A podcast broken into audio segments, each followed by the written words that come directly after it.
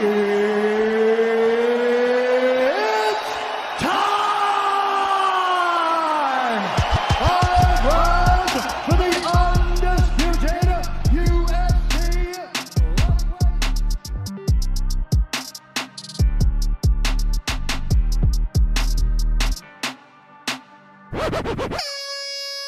salut tout le monde, c'est Nico. Bienvenue dans le podcast MMA Club, podcast interview guerrier du désert, de Desert Warrior.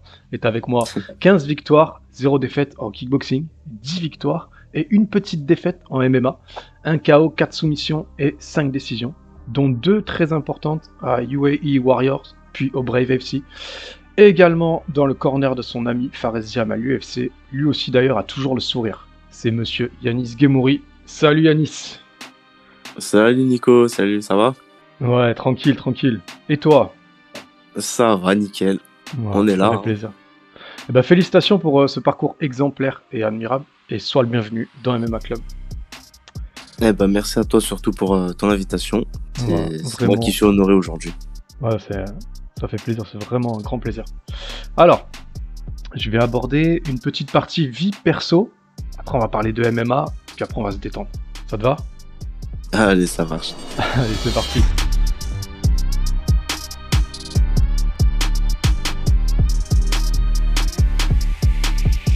Raconte-moi les grandes lignes de ta vie perso euh, avant de signer professionnel, s'il te plaît. Alors, euh, avant même de, de faire du, du MMA, je faisais du foot. Donc, niveau sportif, franchement, euh, je regardais le MMA de loin. Et à cette époque-là, c'était le Pride. T'avais quel âge? Et j'avais ouais, j'avais 10 ans, 12 ans, je regardais je regardais le Pride D'accord. et après il y a l'UFC aussi qui a commencé euh, voilà, qui a commencé à diffuser sur RTL 9 etc. Enfin, je suis tombé dessus une fois par hasard. Et du coup, ça m'a intrigué, ça m'a intéressé, etc. Donc, euh, donc je m'y suis intéressé, euh, mais sans pratiquer euh, toujours, hein, donc toujours en train de faire du foot. J'étais à l'école, j'étais en, en bac pro euh, charpente. Ouais. Et après, un jour, euh, bah, j'ai décidé de... Justement, en allant à l'école, euh, je prenais le, le tramway et je passais devant une salle de sport. Et c'était la Team Esbiri. Mhm. Et donc, un jour, bah, je passais devant, je passais devant, je passais devant. J'ai décidé de m'arrêter. Et je suis allé voir un entraînement, etc. Ça m'a plu. Et, et je me suis lancé, en fait. J'ai essayé un entraînement, ça m'a plu. Après, je me suis inscrit. Et, et voilà, ça s'est bien passé. Donc j'ai commencé d'abord que que j'ai commencé à lâcher le foot aussi à côté. Euh, l'école, euh, bah, j'étais pas très doué à l'école, hein. donc Mhm. euh, ça me plaisait pas trop en plus ce que je faisais, donc euh, je me suis lancé Ouais. dans le dans le dans le pied-point au début. Donc je faisais, comme tu l'as dit tout à l'heure avec mon palmarès, je faisais que du kickboxing, Ouais. de la boxe thaïlandaise, etc. Je faisais pas des MMA encore. Et après, euh, au bout de un an, j'ai rajouté un peu le grappling. Après, au bout de deux ans, j'ai rajouté aussi un peu la lutte. Et D'accord. après, bah, bah voilà, j'ai décidé de me, me lancer dans les combats d'MMA. Et comme tu l'as dit, bah, avec un, un palmarès de 10 victoires pour une défaite. D'accord. D'accord, d'accord. Donc, euh, bah déjà, un, un- un magnifique parcours de vie d'homme, de père, j'ai entendu, et de combattant. Qu'est-ce que, qu'est-ce que le petit Yanis, tu vois, avec tes rêves d'enfant, ton idéal de vie, tes ambitions à, à l'époque, qu'est-ce qu'il dirait au Yanis d'aujourd'hui? Euh, il dirait que franchement, je me, serais investi encore plus que je ne l'ai fait. Pourquoi? Parce que bah, comme on sait en fait, le MMA c'est pas c'est pas une rentrée d'argent tous les mois, c'est pas c'est pas une certaine sécurité en fait. On n'en vit pas forcément. Donc du coup, bah, je cherchais quand même beaucoup à côté, ce qui est normal, hein, à travailler, à avoir des rentrées d'argent, etc. Donc à moins m'entraîner mais je me serais, je pense, plus investi. D'accord. Est-ce qu'en gros, t'as, t'as l'impression d'avoir pris le train un peu trop tard, c'est ça que t'es en train de dire? Pas trop tard, mais disons qu'avec les blessures que j'ai eues, etc., ça m'a, quand même comprends. retardé. Ok, je comprends mieux.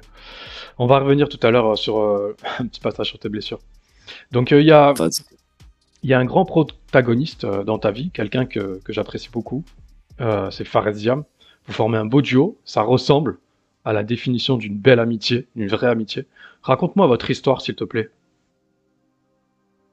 Alors Fares, on s'est rencontrés à la Chimisviri. Mm. C'était un cours de, si je dis pas de bêtises, de, de grappling, jiu-jitsu brésilien. Ok. Euh, donc moi j'étais déjà inscrit à la Chimisviri, lui venait de Givor. Et euh, bah, un jour, euh, on était à un entraînement, il était là. Et on faisait des, des, des routes de, de, de sparring en fait, en grappling. Et à un moment, bah, j'ai tourné avec lui. Donc on tourne et on a fait un super round et tout. Et à la fin, euh, et à la fin il me dit, euh, j'avais le short de l'Algérie, je crois, ce jour-là. Et il me dit, t'es algérien? Je lui dis, ouais, il me dit, moi aussi, on a rigolé, on s'est checké. Et après, depuis ce jour-là, ben, bah voilà, on est, on est, on est, on est devenus très très proches. C'est, c'est même un frère, hein, maintenant, au jour d'aujourd'hui, c'est pas qu'un simple ami. Le lien de la terre, c'est incroyable. Ouais, c'est ça, c'est ça, en fait. C'est, c'est- on est tombé, entre guillemets, pas on était ennemis, mais euh, on, on a combattu, entre guillemets, à l'entraînement. Ouais. Et du coup, euh, bah, après, on a parlé. Et depuis ce jour-là, on s'est noué d'amitié. Franchement, ça s'est, ça s'est très très bien passé. Il est super gentil, il est super fort. Donc, euh, Ouais. niveau qualité humaine et sportive, il n'y a rien à dire sur lui. Quoi. Ouais, ok, ok. Ouais, t'as dit c'est un frère, quoi. Ouais, exactement, aujourd'hui, c'est ça. Ok. En parlant de, de relations fortes, justement, t'es t'es papa. À, à quel âge euh, t'as eu ton fils? Euh, je l'ai eu il y a un an et demi. En- Ouais, je l'ai eu à mes 26 ou 25 ans à peu près. Ouais, ok. Le fait de combattre, de pas toujours être à la maison, d'avoir des priorités qui exigent beaucoup d'investissement. euh, bon, il est encore jeune, hein, mais je te pose quand même la question. Comment ça se passe la gestion des émotions depuis qu'il est là? Bah, elles sont différentes. Franchement, elles sont différentes. On on croirait pas, mais en fait, euh, au jour d'aujourd'hui, bah, on se dit tout ce qu'on fait, c'est pour lui, c'est pour le petit, c'est. Ouais. En fait, au niveau de, de l'impact psychologique et émotionnel, c'est c'est quand même fort. Bah, quand je voyage, du coup, euh, ça fait ça fait quand même plus mal au cœur quand quand je dois partir quand même, parce que je pars Ouais. euh, une semaine ou par exemple quand je suis allé m'entraîner aux États-Unis pendant un mois, etc. C'est quand même plus plus difficile. Mais du coup, c'est une source de motivation en plus. On a vraiment envie de bien faire, on a vraiment envie de gagner, on a vraiment envie de rentrer avec la victoire. Quoi. Ah ouais. Et ouais, ça, ça transcende, il y a quelque chose. hein. C'est vrai, Ouais, exactement, ouais. franchement, ça, ça fait quelque chose. On Ouais. peut pas le nier. Ça. Ouais, ouais, ouais. Moi aussi, ma, ma, je sais pas comment expliquer ça, mais euh, bah, tout a changé aussi. J'ai deux enfants et tout a, tout a changé en termes de, à l'intérieur, je sais pas, euh, une flamme, il y a quelque chose qui se, qui se met en place. Ouais, c'est ça, en termes d'impact dans la vie, en termes d'objectifs, c'est c'est différent maintenant. Ouais. Ok, ok, ok. Ok. Est-ce que ta famille comprend ton choix et ton besoin de t'exprimer par les sports de combat de façon professionnelle? Alors, euh, mes parents, pas trop. Enfin, c'est surtout aussi le, la peur du ring, euh, de la cage qui, qui leur fait ça, en fait. Ouais. Ça revient souvent, ça. Après, non, c'est- comment? Je dis dans les interviews, ça revient souvent, les parents qui, qui ont le blocage de la cage et du, du ring. Ouais, c'est ça, c'est ça. Les parents, c'est différent. Après, je les comprends maintenant, surtout que j'ai un enfant, bah, Ah, moi non plus, j'aimerais pas qu'il aille dans la cage, etc. quoi. ok. Ouais. Et à la maison? Et après, euh, non, sinon, le reste de la famille, non, ça va, ils comprennent. Au contraire, ils soutiennent. hein. Après, mes parents aussi, ils soutiennent, mais voilà. Si demain je leur dis j'arrête, euh, je pense que ce seraient les premiers à se réjouir. Et euh, non, sinon, la famille soutient et ils comprennent. Franchement, ils comprennent ce choix de vie. Il n'y a, y a pas de problème là-dessus.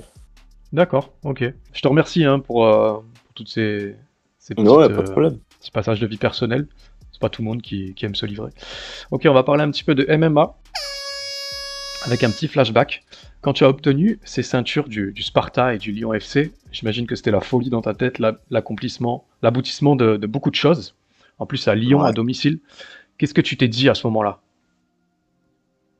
Euh, pour la ceinture du Lyon FC, je me rappelle, j'ai combattu. euh, J'avais fait deux combats et au troisième, du coup, bah, l'organisateur m'a proposé la ceinture. Et en fait, la ceinture, ce que j'aimais bien, en fait, ce que j'aime bien, c'est qu'elle ressemble euh, énormément à la ceinture de l'UFC, enfin la précédente, pas la nouvelle. Donc d'ailleurs, si on regarde bien, ce qui change vraiment là-dessus, c'est juste le, le U et le L, en fait, Ouais. UFC et LFC. Ça tue. Et vraiment, quand, quand on regarde ma ceinture du LFC et celle de l'UFC, la, la précédente, c'est vraiment, vraiment quasi les mêmes en fait. Ouais. C'est un Et trophée, après, quoi. gagner devant son public, devant sa famille, c'était important quand même. Ouais. Et, et, euh, par rapport à, à tes objectifs et tout, est-ce que ça t'a conforté? Est-ce que tu vois ce que je veux dire? Ouais, ouais, ça m'a conforté. Après, euh, c'était une marche euh, à gravir euh, parmi toutes celles qui restent. Parce que être champion dans sa région, c'est quand même, quand même fort au niveau émotion. Mm. Donc voilà, il y a la famille qui regarde tout le temps les combats, qui est là, ils sont contents de, même tes amis, ils sont contents de pouvoir venir te voir combattre en direct. Il n'y a pas besoin de prendre l'avion ou quoi, quoi. Donc Ouais, c'est incroyable ça. Ça reste quand même important pour moi et pour ma famille aussi. Ça prend le Uber pour aller sur le ring. C'est ça, exactement. Ça tue. Et euh, quand Fares a obtenu ses ceintures, euh, t'étais là aussi. Je sais pas si tu les as toutes faites avec lui par contre. Mais euh, Euh, alors le Hit FC, j'étais pas là. Celle du LFC, euh, oui, j'étais là. Il avait mis un super KO d'ailleurs sur Damien Lapillus.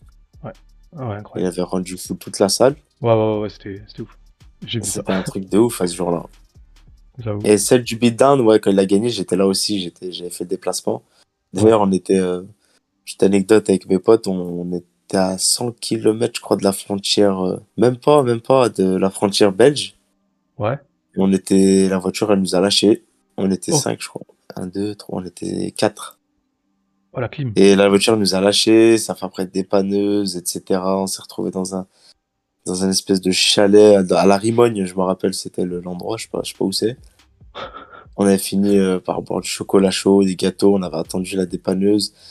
Ils nous avaient ramené euh, dans, dans euh, l'assistance pour qu'on prenne une autre voiture, ils nous ont prêté une voiture.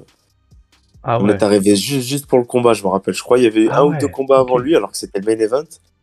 Et, et on avait pu voir que ça et son combat et c'est tout. C'était incroyable là, ton anecdote, ça tue.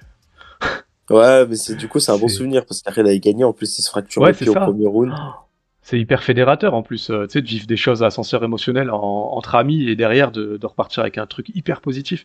Tu sais, c'est un souvenir Ouais. de vie incroyable quoi. Ah, c'est sûr qu'en cool. termes de, de bons souvenirs, ça en fait partie celui-là quand même. Ok, ok, ok. Et même, il y avait beaucoup de pression autour de ce combat, donc j'avais j'avais vraiment un cœur qui gagne, comme tout Ouais. le temps, mais, mais ce combat c'était vraiment un petit Ouais. plus. Et d'ailleurs, c'est ce combat qui l'a Ok. qui lui a ensuite ouvert les portes pour l'UFC, quoi, malgré euh, qu'il avait battu euh, un vétéran du UFC au HIT FC pour la ceinture Mm. en Suisse. Et ben, ce combat-là aussi, quand même, c'était important. L'adversaire, je crois, il avait euh, six victoires, une défaite à cette époque-là. Il était bon. Donc voilà, c'était important quand même.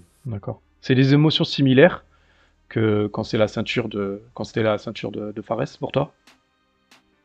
Euh, en fait, quand il combat, j'ai que ce soit pour une ceinture ou non, en fait, c'est- Oui, j'ai oui. envie, j'ai envie de te dire, c'est- c'est c'est la même chose, mais c'est une autre pression en fait. C'est plus de pression que quand c'est moi qui combat, parce que bah quand c'est lui, je suis pas dans la cage, ça fait c'est pas moi qui contrôle en fait.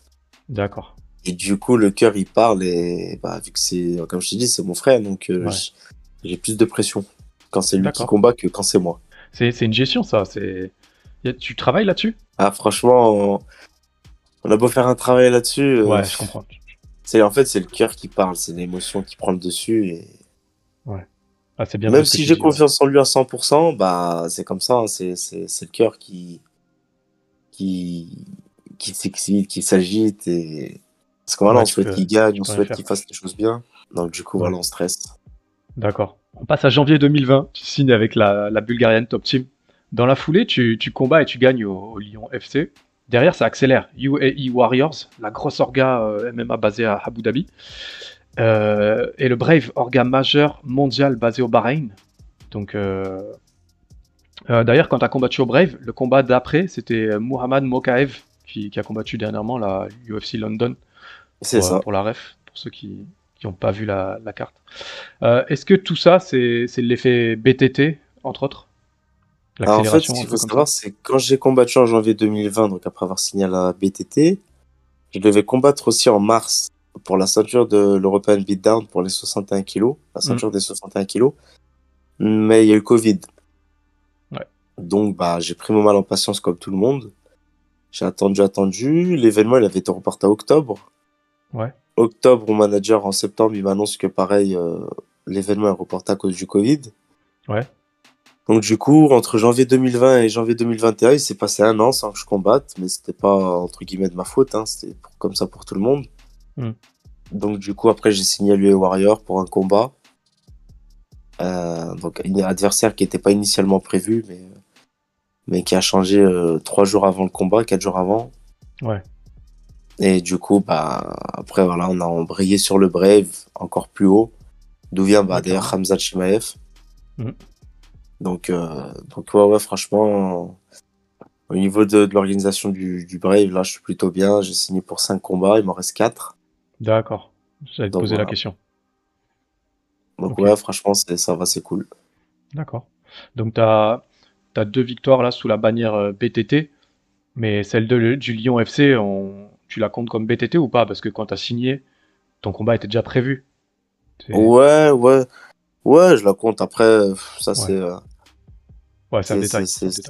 ouais, voilà, c'est un détail, mais euh, Ouais. le plus important, c'est d'avoir, euh, d'avoir gagné. Comme ça, j'ai pu embrayer sur, euh, sur plus haut, en fait. Ouais, ouais, c'est clair. Donc, euh, c'est des combats que tu as gagnés en, en étant blessé, une fois de plus, comme tu l'as dit tout à l'heure. Tu as pris la décision de te faire opérer du coude droit hein, pour arrêter d'en souffrir, ne serait-ce qu'en prépa ou en sparring. C'est ça.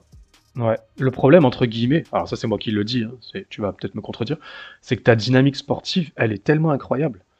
T'es dans quel état d'esprit en prenant cette décision, en étant sur, euh, sur, euh, sur une telle dynamique positive, sportivement parlant? Alors, c'est vrai que ça, ça, ça coupe l'élan. Mais après, franchement, je me dis que là, je suis dans une organisation quand même où, où le moindre détail, je peux pas le négliger. D'accord. Donc, le fait de m'entraîner dans de telles conditions, je peux plus. Parce que tôt ou tard, je vais, je vais le payer. Pour l'instant, j'arrive à gagner, donc ça va. Mais après, euh, ce qu'il faut savoir, c'est que c'est le coude, en fait, ça me gêne énormément. Mais le plus chiant à l'heure actuelle, c'est que je suis atteint d'une pubalgie, donc à l'adducteur droit. Donc c'est l'inflammation des tendons. Et là, c'est vraiment ce qui me met out depuis le mois de décembre. J'ai plus fait un entraînement à cause de, de, de l'adducteur. Et c'est vraiment ça qui me, qui me, qui me met des bâtons dans les roues au jour d'aujourd'hui. Parce que le coude, euh, comme j'expliquais à ma chirurgienne, j'ai les mêmes sensations que, les mêmes douleurs qu'avant l'opération, en fait. Ça n'a pas changé grand chose parce qu'il faut savoir que c'est de l'arthrose. L'arthrose, ça se soigne pas vraiment. On peut pas mettre de prothèse, on peut pas remplacer le cartilage. Ouais. Tu arrêtes un petit peu l'hémorragie, entre guillemets, mais tu vas pas réparer. Exactement, c'est ça. J'ai peut-être diminué un peu, mais c'est Ouais. pas ouf en fait. D'accord. Donc la pubalgie, là, c'est, ça, c'est vraiment handicapant. Ouais, vraiment, ça pubalgie parce que il suffit que je monte les escaliers rapidement, j'ai mal. Il suffit que je Ah trottine fort, j'ai mal. Euh, ouais, c'est vraiment la pubalgie qui fait que je peux pas lutter, je peux pas faire de grappling, je peux pas boxer au niveau des appuis, je peux pas frapper, je peux pas. Ok, c'est compliqué, Compliqué. quoi. Ouais. Ok. Tu, tu as mentionné hein, déjà que tu as combattu presque à chaque fois avec une blessure, donc plus ou moins euh, gênante. Est-ce que tu as déjà traversé une période de dépression, de doute, ou la peur de pas revenir euh, en étant le même homme dans la cage? Euh, ouais, ça c'était après avoir fait les ligaments croisés en 2015. Donc après cette grosse blessure, comme on connaît, c'est une grosse blessure, c'était mon c'est genou gauche. Et ben franchement, je devais combattre au mois de mai. Je me rappelle, et je les avais fait en septembre. Et ben je me rappelle, j'avais de l'appréhension euh, pour frapper avec ma jambe gauche du coup. Et ça fait que toute ma prépa, je frappais pas de la jambe gauche. J'avais pas Ouais. utilisé ma jambe gauche. Et du coup, je crois que j'étais à deux semaines du combat. Et c'est comment il s'appelle, c'est mon entraîneur euh, à l'époque, Fouad Esbiri, qui m'avait Ouais. euh, je me rappelle, on était sur le ring et il avait enlevé les protèges tibia. Il m'a dit enlève tes protèges tibia. Et d'un coup, euh, en fait, pour me créer le, déblocage, il m'a mis un gros low kick.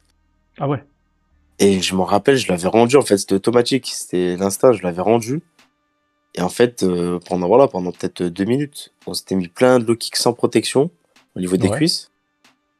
Et du coup, euh, et du coup, bah, j'avais envoyé la jambe gauche instinctivement, en fait. Ah ouais Et depuis ce jour-là, bah après, j'ai réussi à la renvoyer, à refrapper avec, à, à plus avoir Eh peur. La, la Ouais, bonne euh, méthode euh, de l'entraîneur, excellent. Ah, franchement, c'était à l'ancienne et ça Ouais, avait à bien marché ouais. sur le coup. Ok. Et euh, à part ça, qu'est-ce que tu as dû traverser pour revenir dans un bon mood? Bah franchement, reprendre des bonnes habitudes, euh, reprendre le goût de l'entraînement, le goût de l'effort, le goût du, du sacrifice, D'accord. euh, faire toujours ce qu'il faut à côté, c'est-à-dire les à côté, bah, sortir avec les potes, etc., se vider la tête en dehors de l'entraînement, penser ouais, à rien d'autre. Et voilà, ça, franchement, ça, ça a payé au jour d'aujourd'hui. Du coup, par rapport à ce que tu disais tout à l'heure, là, ton actualité, elle est un petit peu au point mort ou tu as des échéances importantes qui sont plus ou moins planifiés, tu vois? Pour l'instant, c'est mort. Ouais. Après, ce qui est bien avec l'organisation où je suis, c'est que dès qu'ils ont, entre guillemets, mon feu vert pour que je puisse recombattre, je sais que dans la foulée, j'aurai une date de combat, quoi. Ah ouais, ça va vite. Ouais, ça va assez vite, ça va assez vite. C'est pas comme si j'avais pas d'organisation ou quoi et qu'il fallait un peu chercher à droite à gauche pour combattre. Ouais. Donc, euh, donc ouais, là, je suis plutôt pas mal pour l'instant euh, dans cette organisation. D'accord. C'est quoi ton objectif au Brave? Franchement, c'est combattre. Combattre et gagner. Donc, euh, c'est-à-dire que si un jour on propose la ceinture, ok. Si on me la propose pas pour X raison, bah, c'est pas grave. Moi, le plus important, c'est de, de remplir mon palmarès euh, de victoires et voilà.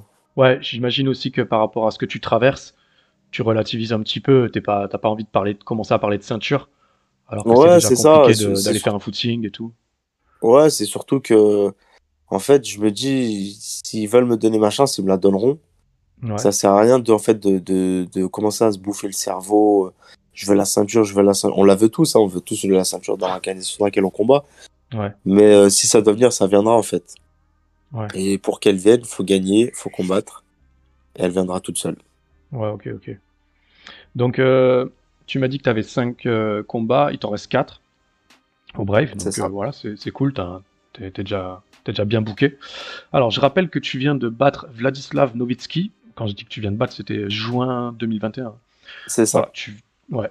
Donc, tu viens de battre Vladislav Novitsky en Brave 51. Celui-ci était quand même sur 5 victoires d'affilée, les 5 par soumission, KO ou TKO, et 3 fois au premier round. Donc, c'était un, un sacré client. T'es allé jusqu'à la décision, donc euh, bravo encore. Bravo encore. Ouais, merci. Par rapport au. Bon, là, t'es- tu m'as dit, hein, tu es sur, euh, t'es sur un, un contrat, on va dire, entre guillemets, à moyenne longue durée avec le Brave, mais par rapport aux polémiques des salaires, entre autres, euh, est-ce que l'UFC, c'est un fantasme absolu ou. euh, bon, sans plus? Alors, l'UFC, ce qu'il faut savoir, c'est qu'au début, c'est un fantasme absolu au niveau des primes. Ouais. Mais euh, si après, tu arrives à passer ton premier contrat qui est de. Normalement, il te signe pour 4 combats en moyenne, 4-5 combats, ça peut être. Les primes peuvent devenir intéressantes en fonction de ce que tu as accompli durant tes premiers combats. C'est-à-dire que si tu as fait tes 4 premiers combats, tu as perdu 3 fois, que tu as gagné une fois, qu'ils te re-signent, ils vont pas te proposer des milliers des cents non plus, ce qui est un peu normal. Mhm. Mais si tu as fait tes quatre premiers combats et que tu as gagné tes quatre premiers combats et en plus tu as réussi de temps en temps à avoir un bonus de, je sais pas, combat de la soirée, KO de la soirée, etc. Bah là, ils sont un peu dans l'obligation de te proposer un contrat un peu plus juteux. Mhm. Et là, oui, les primes deviennent intéressantes. Mais au début, euh, tout le monde commence pareil. Voilà, 10 000 plus 10 000, 12 000 plus 12 000, euh, Ouais. 14 plus 14, 16 plus 16. En cas de victoire, à chaque fois, c'est doublé en fait. Ouais. Donc c'est pas c'est pas ouf au début. Pour pouvoir euh, du moins en vivre, c'est pas ouf. D'accord, d'accord. J'ai vu que tu avais signé pour, euh, pour Ares en juillet 2020. Finalement, euh, ça n'a pas abouti. hein. Tu peux donner un élément de réponse au fait que tu n'aies pas combattu sur euh, l'organisation de Fernand Lopez? En fait, au début, j'avais signé. Ils avaient fait que un événement, je crois que c'était à Dakar au Sénégal. Et en fait, l'organisation, elle a mis la clé sous la porte quelques semaines après. Donc tous ceux qui, je me rappelle, on avait il y avait une bonne équipe qui avait signé là-bas, une bonne brochette. Et ben après, du coup, euh, bah, au lieu d'attendre, euh, au lieu d'attendre que ça réouvre ou quoi, d'ailleurs, euh, j'ai bien fait entre guillemets parce que ça m'a permis de combattre deux fois entre temps. Ouais. Après, bah voilà, ils ont rouvert leurs portes là et j'ai vu qu'ils font du bon boulot, que leurs événements ils marchent bien, qu'il y a du monde, qu'il y a du public, qu'il y a des bons combattants. Ouais. Donc c'est une bonne organisation à venir quand même. Euh, Ouais, en parlant de ça d'ailleurs, euh, sur la carte du, du Sparta Fight Series, tu es en main event et en co-main event, il y a Aboubakar Bathily de Real Bullocks C'est ça. qui justement Bullocks. est aujourd'hui à, ouais, il est aujourd'hui à Arès. Aujourd'hui, Arès devient une sacrée vitrine à combattants locaux et un bon tremplin. Puis c'est facile pour se déplacer. Il y a Paris, il y a les salaires qui sont pas dégueulasses. Est-ce que c'est envisageable de resigner et de finir ce qui a été commencé? C'est envisageable, oui. Après, euh, moi, comme j'ai expliqué à mon manager, je lui ai dit que j'étais bien au Brave. Je me plains pas en fait d'où je suis, j'aime bien l'organisation. Donc, euh, franchement, euh, je sais qu'à peu près, en plus, ce sera à peu près les mêmes conditions. Ouais. Donc, euh, moi, comme je lui ai dit, ça me dérange pas de, de rester au Brave, mais si, s'il y a quelque chose qui se présente, après avoir avec le manager qui, qui négociera avec le Brave. Ouais, ok, ok. Ouais, ça peut se casser un contrat et puis voilà quoi. C'est ça, c'est ça. D'accord. Euh, alors j'ai remarqué quand même, tu viens pas de la lutte et pourtant j'ai remarqué plusieurs fois que tu avais une capacité de renversement assez incroyable pour quelqu'un qui vient pas du sol. Quels sont les aspects où tu estimes devoir travailler le plus pour être complet aujourd'hui? Alors, je me rappelle au début, je venais du pied-point, comme je l'ai dit au début, donc Ouais. du kickboxing et du muay thai. Mais après, franchement, je me suis beaucoup entraîné en lutte. Je me rappelle, c'était en septembre 2014. J'étais allé au club de Saint-Priest, à Lyon, là. Et j'avais fait un mois que de lutte. C'est-à-dire que j'allais même plus dans d'autres salles, ni à la boxe, ni au jiu-jitsu, ni rien. J'allais vraiment que à la lutte, que à la lutte, que à la lutte, que à la lutte. Et je sais que j'ai eu un déclic en fait. Mon niveau il a, il a quand même augmenté. Au niveau de mes défenses c'était mieux. Au niveau de mes appuis. Après d'année en année, hein, je comprends de mieux en mieux le sport, ce sport. Mais euh, mais euh, c'est surtout dans ce domaine-là que j'ai vraiment travaillé et, et que je continue d'ailleurs à travailler aujourd'hui. hein. Ouais, puis si on veut euh, mon- combattre mondialement, tu vois, contre toutes sortes d'adversités, la lutte c'est quand même la, une réponse assez homogène quoi. C'est ça, ce qui te permet de soit de maintenir le combat debout, entre guillemets, soit de l'emmener euh, Ouais. au sol, donc euh, c'est important. Ouais. J'ai vu que tu étais à la Sanford aussi, aux États-Unis. C'est qui le spear paring? C'est pas de cadeau, pas de temps mort, pas de retenue que t'as eu? Franchement, j'en ai pas eu. Après, je, je sais qu'il y a, il y a des gens, mais c'était un peu plus lourd, qui tournaient vraiment sans retenue. Ouais, Et du coup, j'étais trop léger pour tourner avec. Mais moi, de mon côté, non, j'ai pas eu de gars. Ouais. Y a pas eu de guerre d'ego. Ouais, non, exactement, j'en ai, j'en ai pas eu. Ouais, c'est cool. Dans vos stories, à toi et Fares, et aussi juste des- certains posts Instagram, j'ai vu, vous, vous mangez super équilibré, super sainement. En plus, euh, t'en parles souvent comme, euh, comme quelque chose d'essentiel. À quel moment c'est devenu un élément clé au même titre que bien s'entraîner, bien récupérer? Alors, bien manger, c'est un grand mot. On mange Ouais, mieux, ça c'est sûr. J'ai vu un Burger King là, ou je sais pas quoi là. Ouais, c'est ça, non, franchement, on aime bien. bah, on a ce même péché, en fait, c'est tout le monde, c'est un peu tous les combattants, sauf que la plupart des combattants, ils le mettent pas, ils s'en cachent. Ouais. Mais nous, on est sans filtre, c'est-à-dire que, bah, dès qu'on mange un tacos ou quoi, on va le mettre sur les réseaux, quoi. On n'est pas. Ouais. Voilà, ouais, voilà, c'est exactement ça. Ouais. Mais euh, c'est sûr qu'après, on fait quand même des efforts, on fait quand même attention. Dès qu'il y a un combat, on fait vraiment attention à ce qu'on mange. Voilà. C'est important du bon carburant quand même dans le corps. Et ouais. Donc, euh, donc ouais, c'est vraiment. Après, c'est le haut niveau. Petit à petit, quand on y entre, on voit qu'il faut pas négliger les petits détails.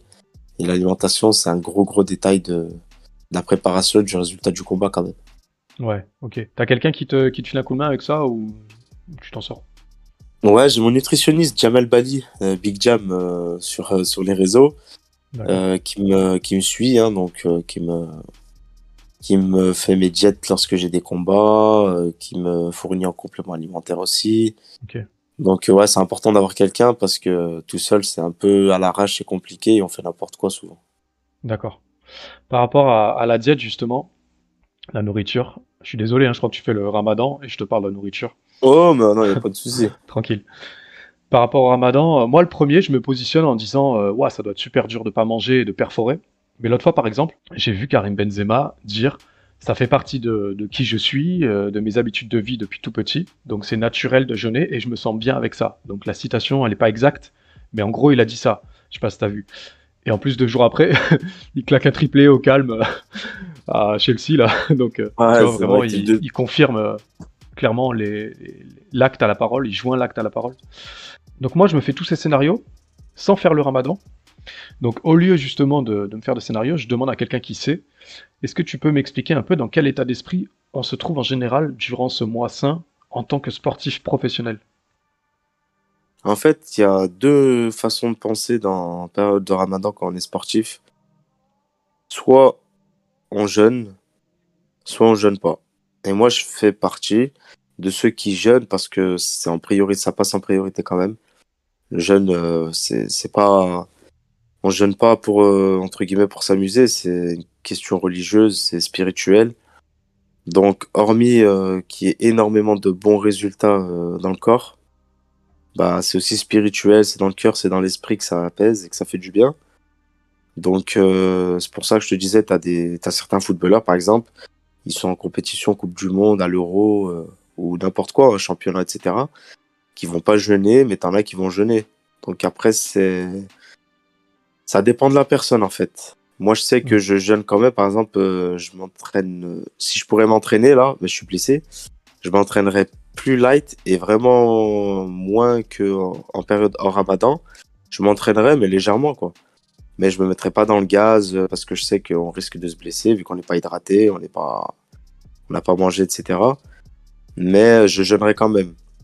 Ok. Après, c'est sûr que je ferai pas des entraînements, euh, des entraînements de spartiate euh, en pleine journée alors que je dois attendre encore 6 heures avant de boire, quoi. Ouais, je comprends. Et du coup, si tu casses le jeûne, alors excuse-moi, je, je connais vraiment pas, donc là, je, je te Ouais, demande à ouais. titre personnel, si tu casses le jeûne, euh, est-ce qu'il y a, j'allais dire, tu sais, un examen de rattrapage, je suis un peu con, mais je veux dire, est-ce qu'il y a un, il y a- un moment dans l'année où qui est prévu pour le rattraper justement? Alors, si on casse imagine, pour des. Pardon, excuse-moi, vas-y. Non, non, c'est c'est moi, je, je t'écoute. Bah, je voulais dire, par exemple, tu peux être euh, hospitalisé, tu, du coup, tu as une perfusion et on peut considérer que tu as du flux qui rentre dans ton corps, qui te nourrit. Alors, exactement, vois, par exemple, on a un des... tout. Médicalement parlant, si on peut pas jeûner, ça peut arriver. Par exemple, euh, admettons, là, je suis sous traitement, je dois boire des, des cachets, etc. Ce qui fait que je m'hydrate euh, pour boire les cachets. hein. Donc, je bois de l'eau, je bois par exemple un cachet, je bois avec un verre d'eau. Bah, j'ai vu que c'est médical, etc. euh, je peux le rattraper dans le reste de l'année, en fait. D'accord. J'ai tout le Donc, reste de l'année, j'ai pas de. Comment? C'est toi qui décides ça. Ouais, c'est ça. C'est, j'ai pas de période de. Par exemple, c'est pas dit euh, les six semaines qui suivent, tu dois le rattraper. Les six mois qui suivent, tu dois rattraper. Non, j'ai, tout le reste de l'année pour pouvoir rattraper. euh, Admettons, j'ai, j'ai loupé, je sais pas, cinq jours Ouais. parce que j'étais malade. Je sais pas, j'avais la gastro, je vomissais, etc. Et ben, euh, je devais prendre des médicaments, j'avais un traitement à suivre. Bah, j'ai tout le reste de l'année en fait pour rattraper mes cinq jours. Je suis pas pressé. Je peux faire un jour, euh, je sais pas, moi, au mois de, au mois de juillet. Je peux faire un jour au mois d'août. Je peux faire trois jours en septembre. Ouais, spirituellement, pour la connexion, c'est peut-être un peu moins pertinent, mais si t'as pas le choix, euh, ça va, tu peux le faire, quoi. Ouais, franchement, c'est moins pertinent. Pourquoi? Parce que tout le monde autour de soi, euh, les ouais. proches et les amis en général, ils jeûnent. Ouais. Donc, on est tous dans le même train, entre guillemets, et en dehors de l'année, en fait, c'est différent. Par exemple, tes potes, ils vont sortir, ils vont manger, ils vont faire euh, des activités. Ta famille, pareil. Ils vont manger à midi et tout, et toi, tu, tu jeûnes. C'est moins impactant au niveau spirituel, quand même. Ok, ok, ok. Je veux pas dire de bêtises. Alors, moi, au départ, je savais même pas euh, ce que ça voulait dire, donc j'ai regardé. Je crois que le ramadan, ça vient de ramida, qui signifie chaleur intense, du fait qu'on brûle ses péchés durant ce mois de bonne action. C'est ça? En fait, ouais, le ramadan, c'est un mois, euh, c'est un mois saint, donc c'est un mois où toute bonne action euh, qu'on fait, donc elles sont, elles sont, euh, elles sont euh, multipliées. On a vraiment, vraiment, vraiment ce mois pour, voilà, pour, pour se faire pardonner, pour faire des bonnes actions, pour se remettre dans le droit chemin. C'est vraiment un mois qui, qui fait qu'en fait, c'est une remise, c'est une révision en fait. C'est comme une voiture par exemple on l'emmène faire un contrôle technique, on fait la vidange, etc. Et ben le ramadan, c'est pareil. C'est-à-dire que tout ce qu'on fait pendant le ramadan, toutes les bonnes actions qu'on fait, tous les bons, tous les bons comportements qu'on a, les bonnes habitudes, bah, c'est fait pour que tout le reste de l'année, on les maintienne, ces bonnes habitudes. Ouais. Ça en fait, c'est un recadrage un petit peu, entre guillemets, C'est exactement ça. du corps et de l'esprit. Ouais, c'est ça. euh, C'est un recadrage. Ok, ok. Ok. Ben, bon ramadan à tous ceux qui nous écoutent, euh, sincèrement. C'est- Bon ramadan à tous. Et, et la semaine prochaine, c'est Pâques. Alors, bonne Pâques à tous ceux qui nous écoutent aussi. Voilà, chez MMA Club, on est ensemble. Donc, euh, c'est cool. C'est cool. Bah, merci pour, euh, pour ces petites précisions. C'est sympa. Ouais, c'est normal. Ouais. On va passer euh, petit moment détente, si tu veux bien. Ouais, allez, je t'écoute. Alors, est-ce que tu veux bien me raconter une petite anecdote, euh, soit amusante ou sombre, tu vois, une anecdote noire ou une anecdote comme tu veux, tu vois? J'ai une anecdote, mais elle est, elle est, au final, en fait, elle est drôle. Sur le moment, c'était pas trop drôle. Mais après, euh, quand on y réfléchit, enfin, quand je vais t'expliquer, c'est un peu drôle. C'est quand je combattais pour la ceinture du Sparta Fight Series en Angleterre. Mhm. Et en fait, j'avais un pote à moi qui m'avait accompagné pour ce combat. Et, euh, et en fait, je me rappelle, donc, euh, un mec, il vient nous chercher à l'aéroport. Donc, on pose nos sacs dans la voiture. Et dans nos sacs, bah, il y avait toute notre bouffe. Ouais. Donc, je réussis la peser. Sauf que le mec, il était reparti à l'aéroport. L'aéroport, c'était une heure de route. Le mec, il était reparti à l'aéroport avec nos sacs. Donc, je vais voir l'organisateur. Je dis, le mec, il est parti avec nos sacs. Il me dit, ah, bah, il est parti à l'aéroport. Bah, il sera pas là avant la fin de la journée, quoi. Et moi, sachant que je pouvais manger, boire, c'était frustrant parce que j'avais fait le poids. Bah, J'avais faim. Bah, mon pote aussi, il avait faim. euh, voilà, quoi. En plus, c'était un Ouais. peu un coin perdu pour aller manger dehors. Et, et nos cartes bancaires, du coup, elles étaient dans le sac. Ok. Donc on avait vraiment rien pour pouvoir aller manger. et en fait, on arrive à la conférence de presse et euh, l'organisateur, on était dans un hôtel 4 ou 5 étoiles, je sais plus. Bref, un Ouais. bon hôtel. Et euh, en fait, bah, je, lui explique, je lui explique la situation et là, il me donne 5 livres. Oh merde, un Donc, kebab. Il me donne 5 livres à partager avec, euh, avec mon pote pour aller manger. Sauf qu'avec 5 livres, on fait rien, quoi. Déjà Non. tout seul, j'aurais rien fait. Mais à deux dans un hôtel, 4-5 étoiles, Ouais, on est quand même descendu en bas et on a trouvé une un cheesecake euh, à, à 5 dollars pile, à 5 Ah ouais. livres, pardon. Et du coup, on se les partageait en deux, euh, Ouais. une petite tranche triangulaire, là, on se les partageait en deux, Dur. histoire de se mettre quelque chose dans l'estomac, quoi. Ouais. Et après, comment t'as comment Et ça en fait, sur solutionné? le coup, bah, c'était chiant parce que franchement, j'avais faim, mon pote, il avait faim. Et le pire, c'est que j'ai le droit de manger, quoi. C'est frustrant parce que euh, déjà, toute la préparation et tout le, toute la période de perte de poids, on pense qu'à manger. On pense qu'à ce moment-là, en fait, que quand on aura fait le poids, on pourra laisser la libération. C'est clair. Et bah là, j'étais privé, j'étais frustré. Mais après, au jour d'aujourd'hui, bah, ça, me- ça me fait rire. Quand j'en parle avec mon pote, on en rigole, quoi. On Ouais, ouais, ouais. C'est quand Ouais. même fou, le mec. euh. Ouais, c'est ouf, ouais. Et t'as récupéré ton bagage? Ouais, au final, bah, en fin de journée, quand il allait chercher les autres à l'aéroport, donc une heure aller, le temps de les attendre, les- une heure de route au retour et encore il y avoir un peu de bouchon, Bah, j'ai pu récupérer euh, mon sac et mon pote pareil. Ok, ok. Bon, en plus, l'aéroport, laisse tomber, quoi. Les aéroports à, à Londres, ils sont à. Ils sont je sais pas combien de kilomètres à chaque fois. du- Ah ouais, Ils c'est ça, c'était une heure de route, je m'en rappelle, hein, quand il Ouais, ouais, nous chercher. C'est un bourbier. Ouais, C'est un bourbier. Ok, bah merci pour l'anecdote, c'est cool. c'est sympa. Le petit cheesecake qui passe bien. Ouais, mais un cheesecake, la moitié d'un cheesecake, attention. ah ouais, la moitié de cheesecake. T'es rentré, t'as dit Ah à ta ouais, femme, fais-moi fais-moi un vrai cheesecake. Ah ouais, franchement, c'était. Bah, sur le coup, on, est... on était dégoûtés, mais après, là, là, on en rigole. ouais, bah oui. Alors, comment tu vois ta, ta vie dans 10 ans? Alors, dans 10 ans, je ne sais pas. Avec tout ce qui se passe aujourd'hui, euh, je pourrais vraiment pas te dire. Déjà, ce que j'espère, c'est être, encore en vie. Ouais. Mais euh... ah, je sais pas, parce que même dans les un an qui arrivent, je, je sais pas ce qui va se passer. Je, je pourrais pas te dire. Après, selon mes envies, j'aimerais bien, j'aimerais bien perforer euh, au plus haut niveau euh, du MMA. Ouais. Qu'est-ce que t'appelles Et le voilà, niveau faire le bien autour de moi. Et franchement, euh, ce serait plus important de mettre bien la famille et, Ouais, et les amis. ok, ok. Excuse-moi, t'as pas entendu Ma question c'était qu'est-ce que t'appelles le plus haut du, du MMA Perforé au plus haut du MMA. Le plus haut niveau, c'est euh, l'UFC, c'est être un bon combattant, respecté et respectueux, c'est le plus important aussi.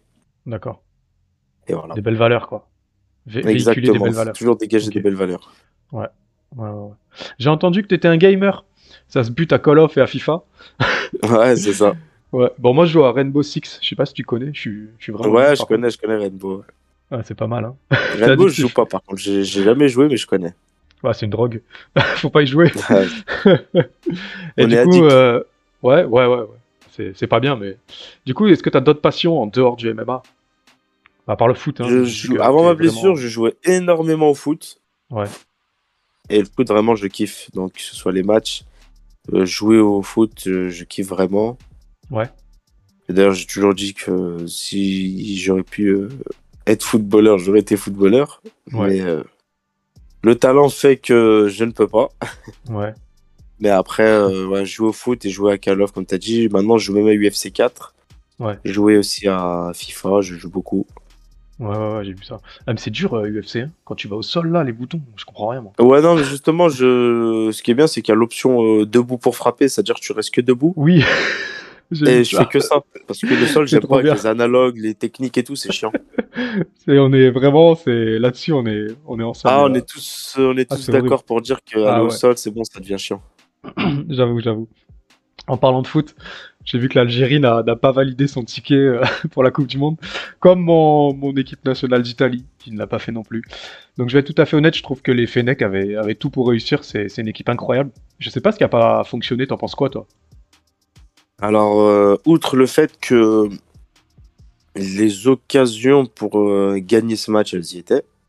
Ouais, En fait, ce qu'il faut savoir, c'est que depuis des années, et là je, je le dis, euh, depuis des années, euh, il y, a, il y a un complexe euh, de supériorité envers l'Algérie, surtout depuis qu'ils ont gagné la Coupe d'Afrique en 2019. ouais, Bah, franchement, on le sent. Et d'ailleurs, même à chaque fois que pendant qu'on faisait le record d'invincibilité, d'ailleurs Mhm. détenu par ton équipe, l'Italie, ouais, et ben même quand l'Algérie gagnait, il y avait toujours, toujours des scénarios d'arbitrage incroyables. Et là, sur ce match, c'était vraiment incroyable. Vraiment, vraiment, il s'est passé trop de. D'habitude, bon, quand une équipe, elle perd ou quoi, et qu'elle a eu vraiment. que l'arbitre, il a fait peut-être une erreur. ouais, Allez, je me dis qu'elle arrête de chouiner et que- qu'elle se remette en question. Mais là, vraiment, c'était trop. Et d'ailleurs, les erreurs d'arbitrage ont fait que ça nous coûte une place à la Coupe du Monde. L'Italie, bon, ils ont 4 étoiles. Bon, ça fait Ouais. deux, deux éditions de suite qu'ils jouent pas la Coupe du Monde. On va dire, entre guillemets, c'est grave, mais sans être grave. ouais. Ça reste une grande nation, on sait qu'ils vont se rattraper. Mais une nation comme l'Algérie, c'est pas tout le temps qu'ils jouent la Coupe du Monde. Ils en ont pas gagné. Donc, euh, franchement, là, ça, ça, ça devient pesant que qu'il y ait tout le temps des, des erreurs d'arbitrage, surtout envers, euh, envers nous. Ça, ça, Ouais. bah, d'ailleurs, là, ça nous coûte une place à la Coupe du Monde. Si on regarde tout- flagrant, ce qui s'est passé pendant le match, normalement, le score, il aurait dû, on aurait dû avoir 2-3 buts faciles. Et durant les 90 minutes, hein, sans, sans aller en prolongation. Ok, ok, ok. Donc un petit peu en travers de la gorge quand même. Ah, euh, beaucoup même, pas qu'un petit peu. hein, franchement, euh, comme je t'ai dit, bon, vous les Italiens, vous n'avez pas la Coupe du Monde, mais vous avez 4 étoiles sur le maillot. Ouais. La Ouais, dernière, puis il y a eu c'était en la coupe, euh, 2006. il y a eu la coupe d'Europe derrière. Voilà, en plus, il y a eu l'Euro euh, il y a deux ans, il y a un an. Ouais. Donc ça va, quoi. Ouais. Mais nous, euh, la Cannes, c'était il y a trois ans déjà. euh, Ouais, c'est vrai. bah, la participation à la Coupe du Monde, la dernière, si je dis pas de bêtises, c'était en 2014. Ouais. Ça fait déjà, voilà, ça fait déjà 6, ça fait 8 ans. euh, Nous, on n'est pas une nation qui joue tout le temps à la Coupe du Monde, on est sûr d'y aller, quoi. Ouais, c'est clair. Il y a un sacré parcours pour y arriver, quoi. C'est vraiment le parcours du combat. Ouais, exactement. Surtout quand on sait que les équipes, il y a horrible. 54 pays en Afrique et t'en as que Ouais, ouais, 5 ouais, qui vont à la Coupe du Monde. euh, Ouais, c'est ça. aussi, Les places sont chères. Ouais, exactement. C'est des tickets de, tu sais, le Charlie et la chocolaterie, là. C'est, Ouais, chercher. exactement. C'est abusé. euh, Voilà, ref, là, visiter le truc, là, c'est j'avoue. ton va ticket faire d'or, un- il vaut de l'or. Hein ouais, c'est ça, c'est ça. On va faire un amical euh, Italie-Algérie euh, sur FIFA pour euh, le- la finale des éliminés. Ça va le faire. Voilà, Je suis la sûr que- finale des perdants. Je suis sûr que si on prend toutes les équipes éliminées, pas qualifiées, et qu'on fait un mondial Italie-Algérie, c'est la finale. C'est, à mon avis, c'est. Ah, ça peut être la peut-être. Après, il y a quand même des grosses équipes qui y sont pas la Coupe du Monde. Hein. Ouais. Ouais, ouais, ouais. J'ai vu qu'il y a la Colombie, non? Euh, je sais. Non, je, crois, plus, je sais pas. vu qu'il y avait quelques pays. euh, ça faisait mal. hein. Ça faisait mal. Ouais. En tout cas, ouais, on sent que ouais, le foot t'anime. Hein Ouais, le football, bah, surtout l'équipe nationale. euh, ouais, je comprends. je suis supporter de l'OL aussi, par exemple, mais euh, c'est pas le même impact émotionnel que c'est le pays qui joue. Ouais, j'avoue. Et force à eux. Force à eux. Je pense qu'ils vont revenir. hein. Ouais, j'espère, j'espère, j'espère. Ouais, ouais, ouais. Est-ce que tu as quelque chose à rajouter avant les dédicaces? Avant de bah, déjà, hormis les dédicaces, c'est te remercier toi Oh, pour euh, ton interview, pour le temps que tu m'as accordé Merci, merci. en ce vendredi matin. J'avoue. Et puis, euh, bah, j'espère reprendre l'entraînement rapidement, surtout, et, et voilà, recombattre bientôt. Ouais. Je pense qu'on Le plus vite possible, euh, mais bien. C'est Ouais, pour revenir ouais, vite, bien. pas bien, c'est pas bien, ça sert à rien, mais revenir vite et bien, bah, ce serait cool. Ouais. Et est-ce que tu as des dédicaces? Là, c'est ton moment, tu peux y aller. Euh, ouais, bah, des dédicaces à déjà ma famille qui me supporte depuis des années, mes amis aussi, euh, bah, dédicace à toi aussi de m'avoir fait l'interview. Yes. Euh, grosse pensée aussi à me- mes sponsors, donc APRC, NutriPerf, Big Jam. Donc Ok. euh, voilà, sans Tu qui, peux répéter euh, les sponsors APRC et euh, NutriPerf, donc de Big Jam, mon nutritionniste. Ok. Voilà, en tout cas, euh, comme je t'ai dit encore, merci à toi Nico et, et c'était vraiment un plaisir pour moi ce- cette interview. Ouais, c'est vraiment cool. Merci, merci pour la dédicace. Eh bien, à moi, alors à mes dédicaces. Tu sais que les dédicaces, c'est une, euh, comment on dit, une institution ici. Ouais. Alors, je vais, je vais dérouler le parchemin. Dédicace à Fares Diam, à Malik Merad, à la team Esbiri que je ne connais pas directement, mais qui est souvent mentionné pour son bon travail. Dédicace à la ville de Lyon, incroyable vivier de talent, sportif, streamer. Dédicace à la BTT, Guillaume Pelletier, JB Shelby. Dédicace immense aux gens qui nous écoutent et aux gens qui nous soutiennent, aux gens qui te soutiennent également. Dans vos voitures, au travail, dans vos lits, on vous voit, merci. Dédicace à tous ceux qui font ton bonheur, ta famille, ton fils. Dédicace à mes enfants aussi, d'ailleurs. voilà, dédicace à toi, euh, Yanis. Merci beaucoup d'être venu euh, aimer ma club. T'es un roi, hein, vraiment. C'est... J'ai fait connaissance d'une belle personne. Je suis super content. Merci infiniment. Là, moi aussi, je suis ravi. Hein. Ouais, c'est cool. Merci vraiment. Je te souhaite beaucoup de succès, d'être heureux, de continuer à faire ce que tu aimes avec passion. Et garde ce sourire, c'est incroyable. hein, le, le- le- Vraiment, vous, tous- tous les deux, vous avez, c'est, tous les deux le smile killer, c'est tous les deux. hein. Vous avez tous les deux un c'est gentil, c'est gentil. Tu souris tout le temps et ça te va très Faut très bien. sourire à la vie quand même. Ouais, on est vraiment, c'est bien. On n'est pas, Ouais. on n'est pas dans des pays pauvres où on galère, où on n'a pas de quoi manger, on n'a pas de lit. T'as, tout dit. Faut sourire à la vie. C'est une belle phrase pour, euh, pour terminer. C'est super. Exactement. Voilà. Faut toujours relativiser. Ouais. Voilà, MMA Club, c'est terminé. C'était le feu. On se retrouve très vite. En attendant, comme d'habitude, vous le savez, vous n'y échapperez pas. Je vous fais des gros bisous. Mmh. Ciao. Merci à toi, Nico. Ciao.